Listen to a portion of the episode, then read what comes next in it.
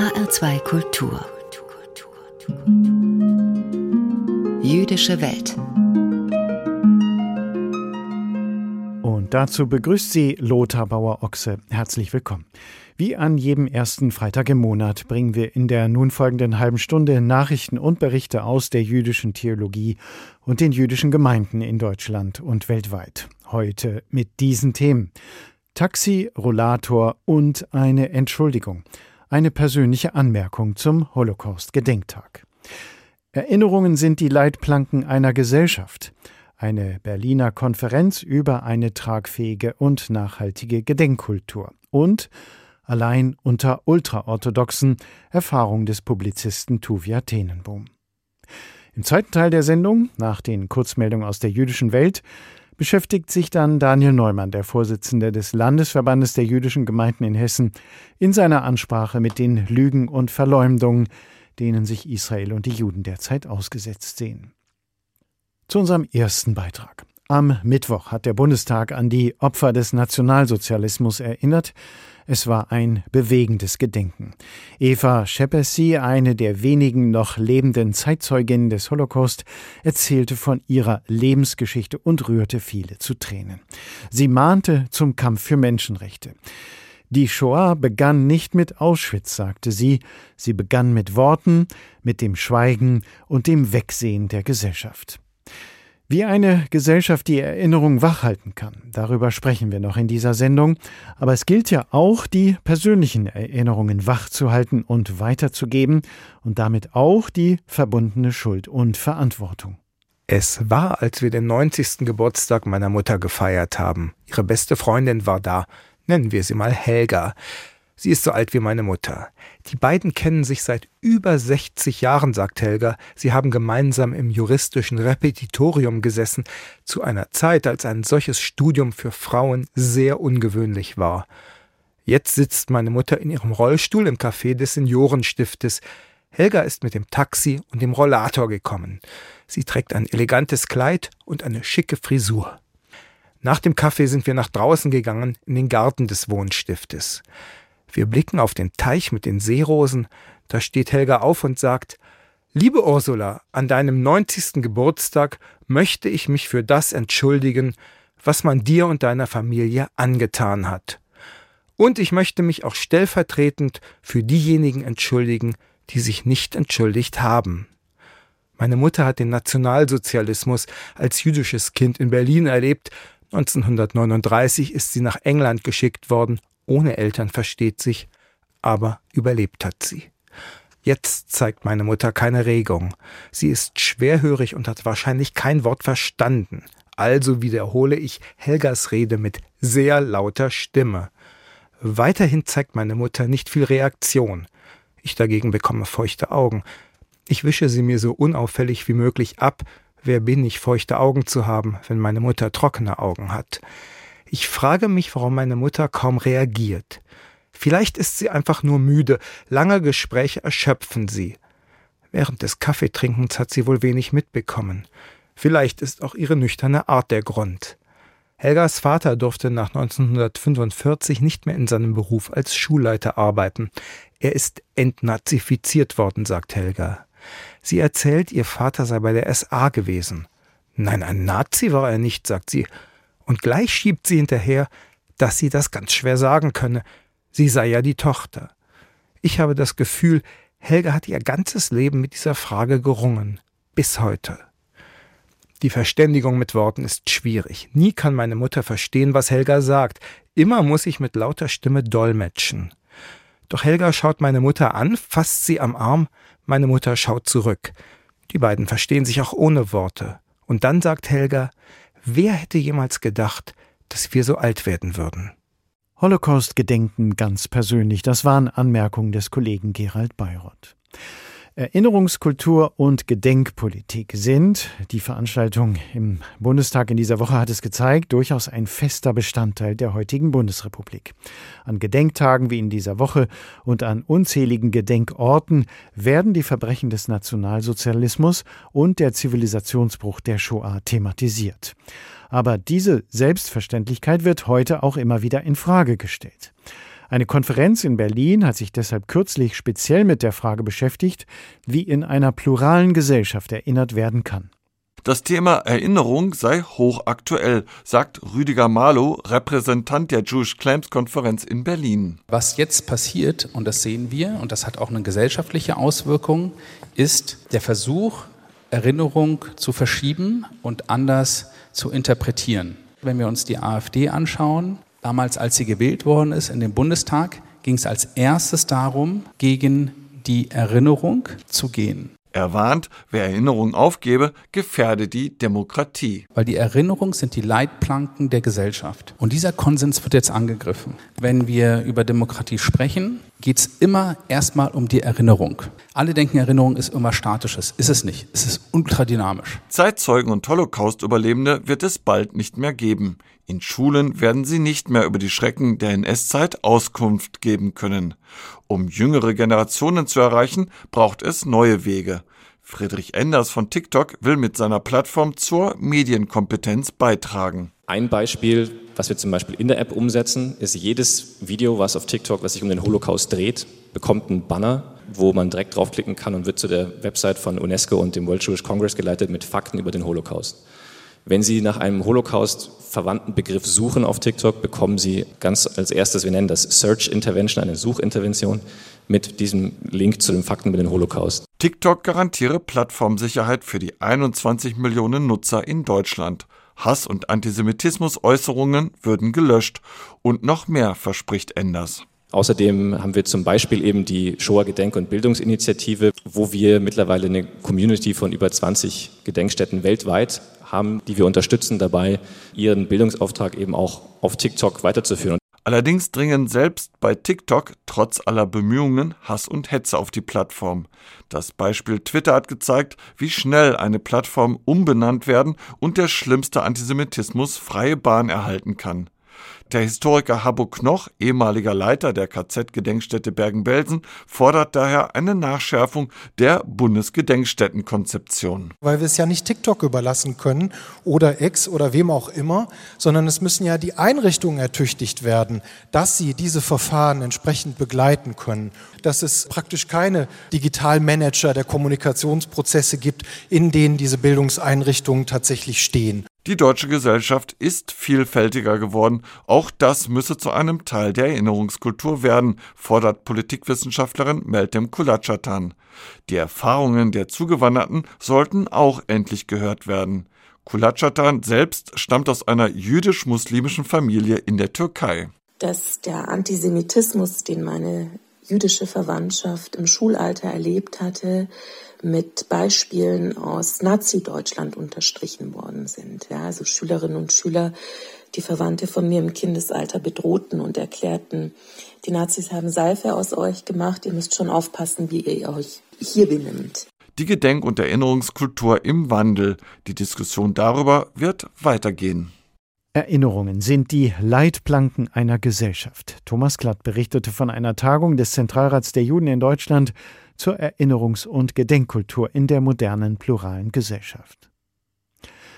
Tuvia Tenenbohm ist ein israelisch-amerikanischer Autor und Theaterregisseur, durchaus gut für Provokationen.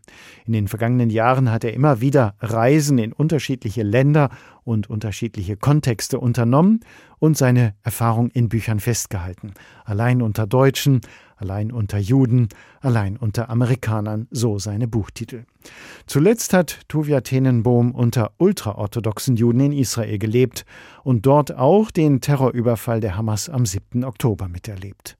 Am 7. Oktober 2023, einem Schabbat, hielt sich Tuvia Tenenbohm in Mea Shearim auf, einem ultraorthodoxen Viertel in Jerusalem.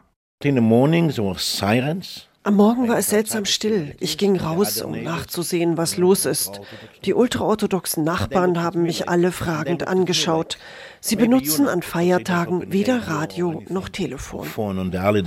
Tenenboom ging zurück ins Hotel, informierte sich über verschiedene Medien und konnte seinen jiddischsprachigen Nachbarn daraufhin mehr erzählen.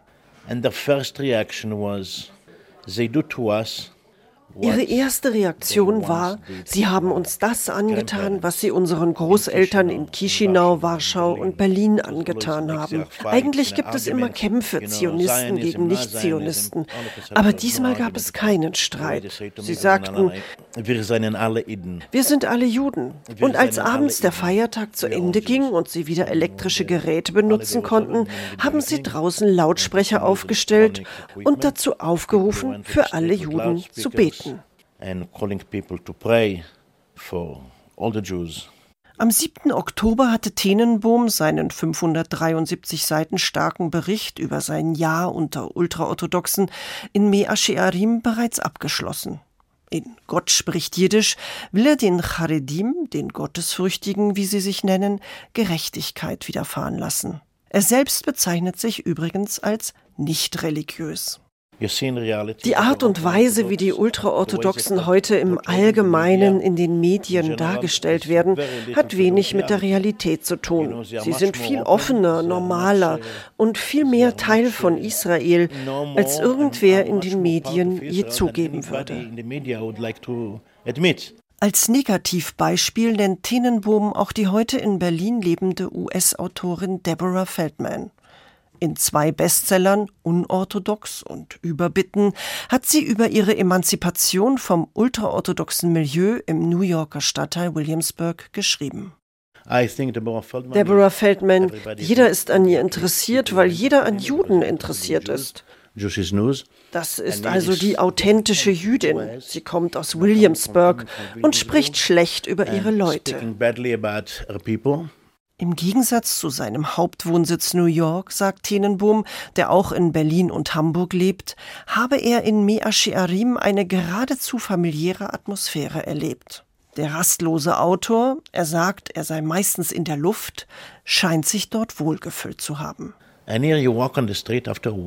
Nach einer Woche oder einem Monat kennt dich jeder. Jeder lädt dich ein. Kommst du vorbei? Das ist sehr freundlich. Ich sage nicht, dass es da drüben keine Idioten gibt. Es gibt Idioten in allen Communities. Niemand ist vollkommen. Nobody is perfect. Auf dem Buchcover zeigt sich Tenenbohm, der selbst aus einer chassidischen Rabbinerfamilie stammt, mit einem Streimel, dem pelzbesetzten Hut der Chassiden. Nach der Herkunft dieser Kopfbedeckung gefragt, sagt er, dass die Menschen in Israel einfach das tragen, was ihre Vorfahren in Europa trugen. Sie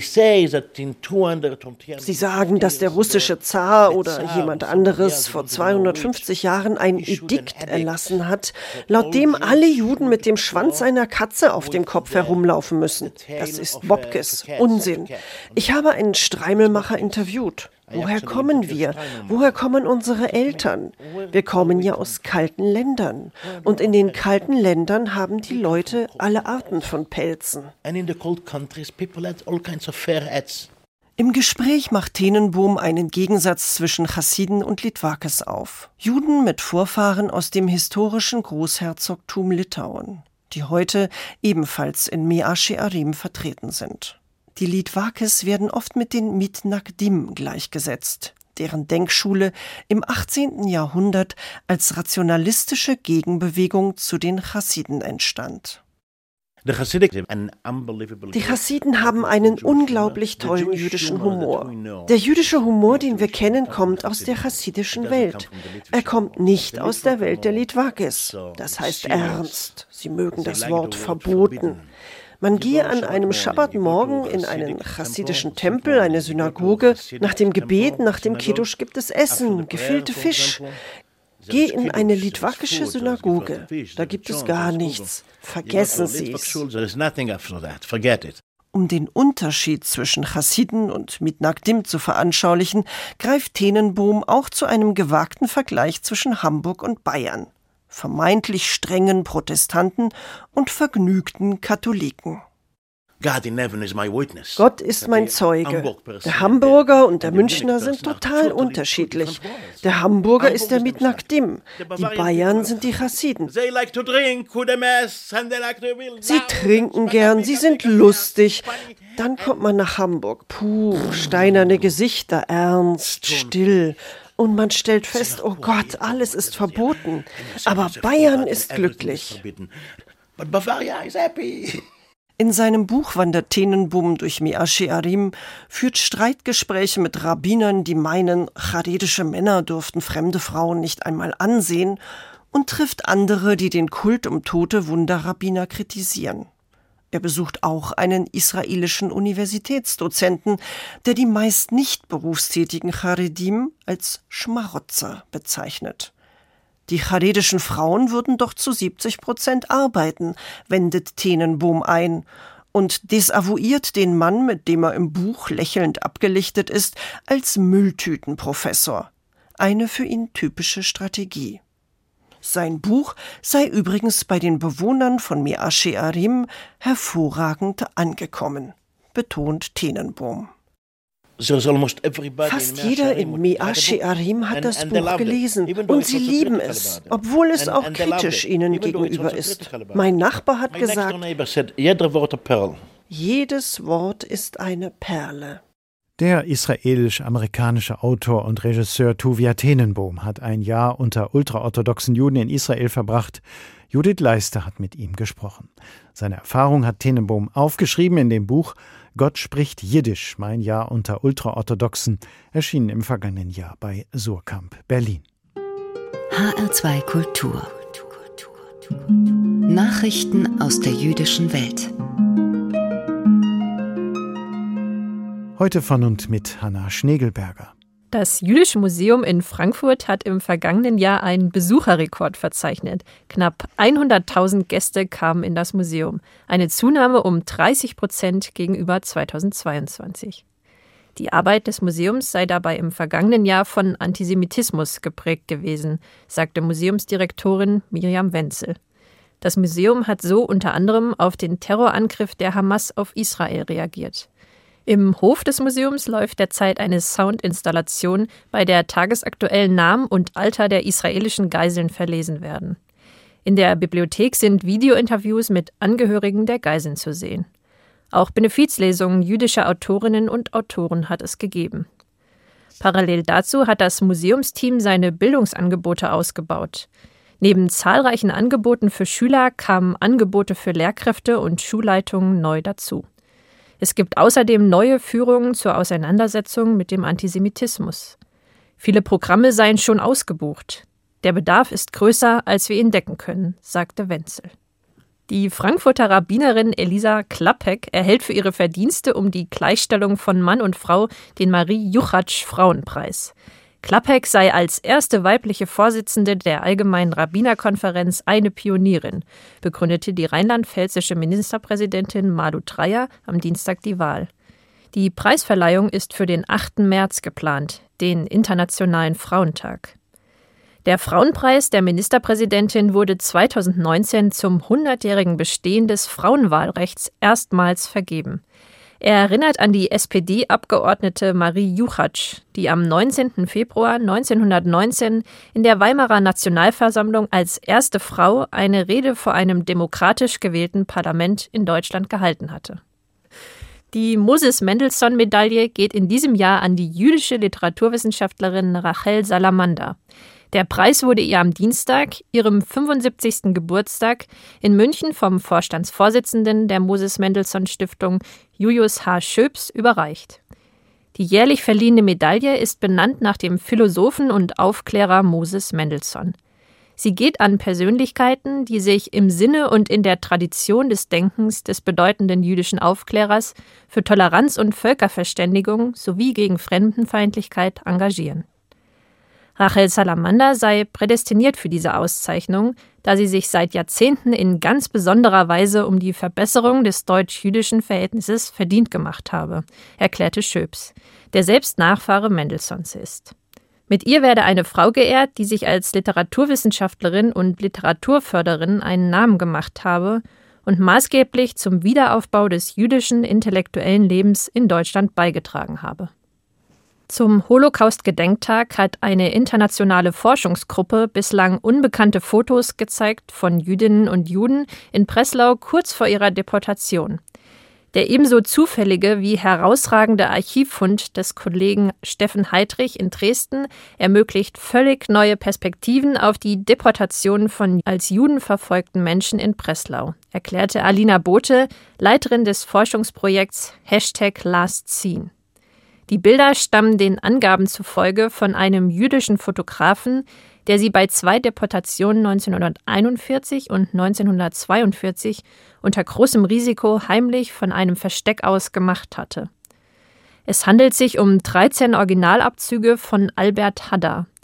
Die Bilder zeigten die klare Intention des Fotografen, das schreckliche Geschehen für die Nachwelt zu dokumentieren, erklärten die Forscher. Dies sei außergewöhnlich, da nur sehr wenige Fotografien von Deportationen überliefert sind, die von Verfolgten aufgenommen wurden. Die Aufnahmen wurden vor kurzem in Archivbeständen des Landesverbandes Sachsen der jüdischen Gemeinde in Dresden entdeckt und erforscht. Soweit die Nachrichten aus der jüdischen Welt. HR2 Kultur. Jüdische Welt. Ansprache. Im zweiten Teil unserer monatlichen Sendung mit Themen aus dem jüdischen Kultur- und Geistesleben hören Sie nun eine Ansprache von Daniel Neumann, dem Vorsitzenden des Landesverbandes der jüdischen Gemeinden in Hessen. Er beschäftigt sich mit historischen und vor allem aktuellen Lügen, die über Israel und die Juden verbreitet werden und fragt, welche Chancen demgegenüber die Wahrheit hat. Es gibt gute Gründe, warum die Wahrheit im Judentum und seinen Schriften einen so hohen Stellenwert einnimmt nicht nur weil sie als Siegel Gottes gilt, sondern weil Wahrheit die Vorbedingung für Wissen, Erkenntnis und eine fundierte Meinungsbildung sind. Und wer wüsste das besser als wir Juden, wo wir in der langen Geschichte doch immer wieder zum Opfer von Lügen und Propaganda geworden sind. Schließlich fußen die meisten antisemitischen Erzählungen auf bösartigen Lügen. Das wusste nicht nur die Kirche über viele Jahrhunderte zu nutzen, sondern auch die Nazis, die infame Verschwörungserzählungen verbreiteten. Dabei steht eins fest die Ausgrenzung, Entmenschlichung und Verfolgung der Juden wäre ohne ein umfassendes Geflecht von Lügen und Propaganda ebenso wenig möglich gewesen wie ihre millionenfache Vernichtung. Es ist kein Zufall, dass sich das Verbot zu lügen in den zehn Geboten findet. Doch wer nun glaubte, dass sich Wahrheit und Erkenntnis mit der Zeit schon durchsetzen würden, erlebte ein böses Erwachen. Denn so sehr Europa sich nach dem Horror der Nazizeit gegen diese Lügen und Verschwörungsmythen auflehnte, so erfolgreich exportierte man sie in die arabische Welt. Und dort erlebten sie einen zweiten Frühling und vermengten sich mit dem historischen muslimischen Judenhass zu einem giftigen Gebräu. Spätestens mit der Staatsgründung Israels entstand für die Feinde der Juden ein neuer Endgegner, den es kompromisslos zu bekämpfen galt. Und dies geschah nicht nur durch Boykotte und Kriege, sondern durch die gezielte Verbreitung von Desinformation, Propaganda und Lügen. Um Israel zu isolieren, zu delegitimieren und zu dämonisieren und es als schlimmsten Staat auf diesem Planeten zu zeichnen. Schließlich muss eine große Lüge nur oft genug erzählt werden, damit sie am Ende von den Leuten geglaubt wird. Dieses Zitat soll von Josef Goebbels stammen, also dem Propagandaminister der Nazis, wobei es in Wahrheit keine einzige Quelle gibt, die das belegt, was den Satz aber nicht weniger richtig macht. Gerade den autoritären Staaten der arabischen Welt gehen die schamlosen Lügen leicht von der Hand denn sie brauchen Israel und die Juden als Sündenbock, um von den eigenen Unzulänglichkeiten abzulenken, um die eigenen Probleme zu kaschieren, seien sie religiös, wirtschaftlich oder politisch. Und sie brauchen einen gemeinsamen Gegner, um die eigene Identität zu festigen und den Zusammenhalt zu stärken. Und was gibt es da Besseres, als die Projektion des Bösen schlechthin zu erschaffen? Den ultimativen Erzfeind, Israel, den Judenstaat und die Juden als solche.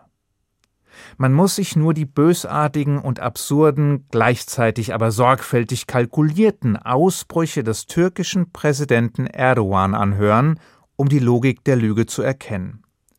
In den letzten Monaten etwa verleumdete er Israel als faschistischen Terrorstaat, der einen Genozid verübe.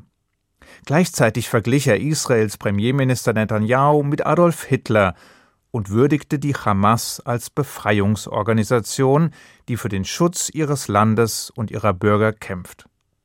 Und all das ausgerechnet aus dem Mund eines islamistischen und antisemitischen Wortführers, der die einst offene Türkei zunehmend in ein autokratisches System verwandelt hat, in dem weder freie Wahlen noch eine freie Presse existiert. Von unabhängigen Gerichten ganz zu schweigen. Wenn es nicht so traurig wäre, könnte man beinahe darüber lachen. Bösartige Lügen gehören jedenfalls zum Standardrepertoire der Israelhasser. Besonders beliebt und en vogue ist dabei der Vorwurf, dass Israel ein Apartheidsstaat sei. Also einer der abscheulichsten nationalen Sünden schuldig sei. Apartheid war in Südafrika ein System, das auf der angeblichen Ungleichheit der Rassen und der perversen Überzeugung beruhte, dass Schwarze weniger wert seien als Weiße und schuf damit die widerwärtige historische Blaupause einer Gesellschaft, die auf Rassenklassifizierung setzte und die systematische Herabwürdigung und Diskriminierung von Schwarzen durch zahllose Gesetze unterfütterte. Israel dagegen hat nie auch nur ein einziges Gesetz verabschiedet, das Menschen nach Rassenkategorien definiert. Ganz im Gegenteil. Arabische Israelis genießen genau die gleichen Rechte wie jüdische Israelis.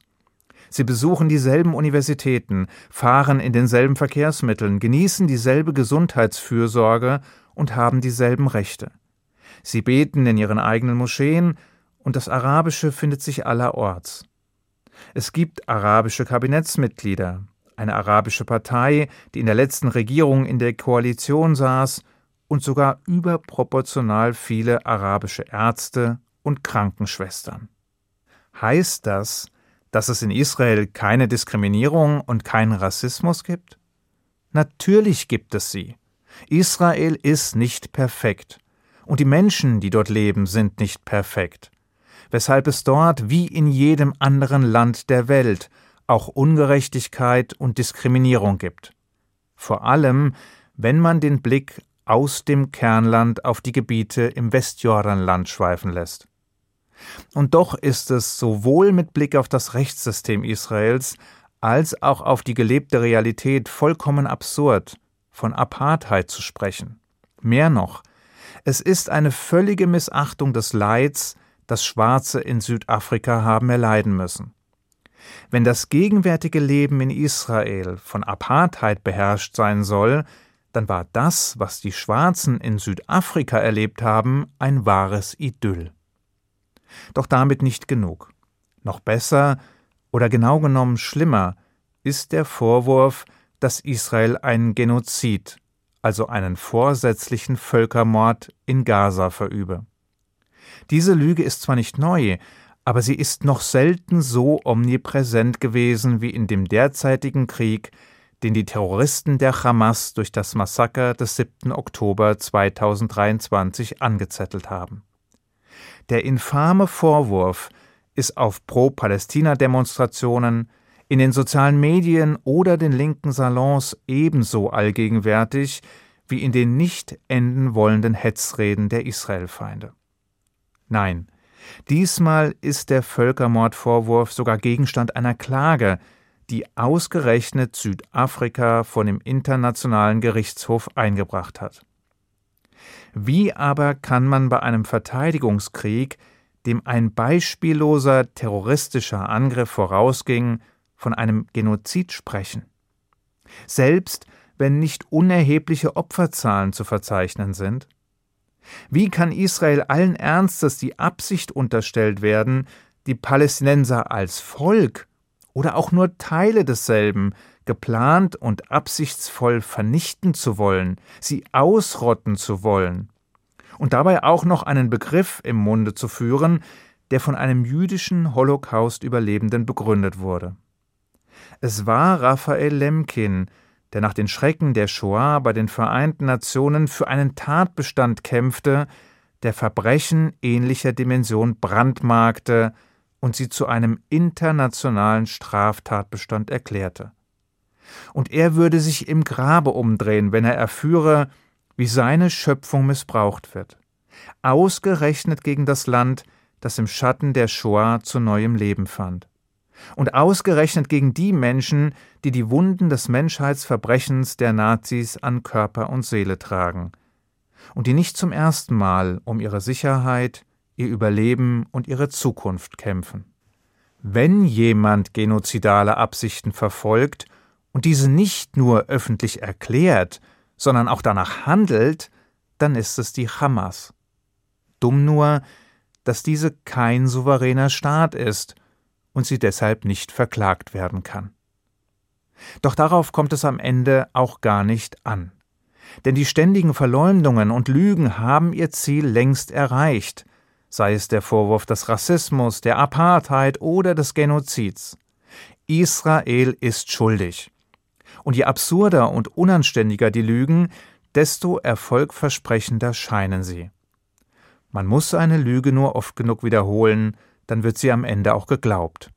So scheint es tatsächlich zu sein, und das ist so traurig wie wahr. Was man dagegen tun kann, nach der Wahrheit suchen, um sie ringen, sie verbreiten und für sie streiten, immer und immer wieder, in der Hoffnung, dass sich die Wahrheit am Ende durchsetzt. Irgendwann. Ich wünsche Ihnen einen guten Schabbat. Shabbat Shalom. Die größten Lügen über Israel. Nach dem Terrorangriff der Hamas auf Israel haben sie weltweit eine neue Brisanz erfahren. Das war das Thema der Ansprache von Daniel Neumann, dem Vorsitzenden des Landesverbandes der jüdischen Gemeinden in Hessen, in der monatlichen Sendung Jüdische Welt in HR2 Kultur. Die Ansprache zum Nachhören und Nachlesen finden Sie bei uns im Netz bei hr2.de. Und da gibt es auch die ganze Sendung Jüdische Welt als Podcast. Hier in HR2 Kultur geht es jetzt weiter mit einer neuen Folge aus unserer Lesung. Mein Name ist Lothar Bauer-Ochse. Ich wünsche Ihnen weiter anregende Radiostunden mit HR2 Kultur.